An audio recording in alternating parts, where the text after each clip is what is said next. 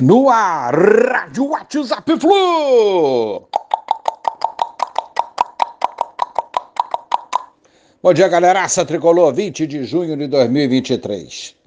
Dia agitado ontem no Fluminense, hein? Flu tentava, negociava com o atacante Cleison, mas a repercussão negativa da torcida tricolor, em grande mobilização, brecou as tratativas.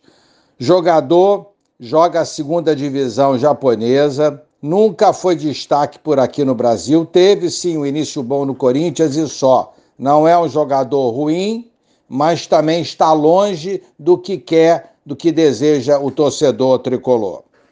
Notícia ruim demais foi o Manuel, suspenso por doping. Fomos pegos de surpresa com essa péssima notícia ontem foi suspenso provisoriamente pela Comebol por causa de uma substância ostarina em teste antidoping realizado após aquela sapatada de 5 a 1 que a gente botou no River Plate no dia 2 de maio, lá no Maraca, pela fase de grupos da Libertadores.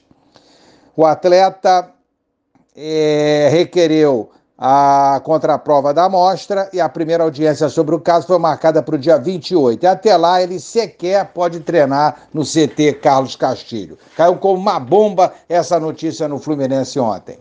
Keno interessado, é, ou melhor, causando interesse do Bahia, o seu empresário Edson Neto descartou, rechaçou qualquer possibilidade dessa negociação.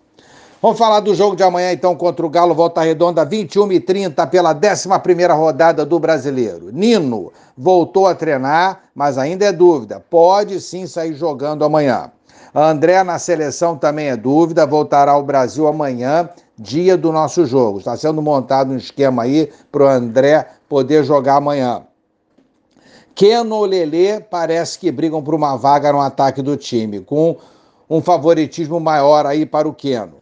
Felipe, Samuel, Marcelo e Ganso, ok para a partida. Então, o esboço do time para amanhã, ainda tem o treino de hoje para o Diniz quebrar a cabeça e montar com tanto desfalque, com tanta notícia ruim, não é? Vamos lá. Poderia ser o seguinte time: Fábio, Samuel, Nino, Felipe Melo e Marcelo, André ou Thiago Santos, Martinelli, Ganso e Lima, Queno e Cano. São essas notícias tricolores Honestamente, eu espero que pare essa fase negativa de notícias pesadas sobre o Fluminense e a gente volte a trilhar o caminho do sucesso. Um abraço a todos, valeu, tchau, tchau.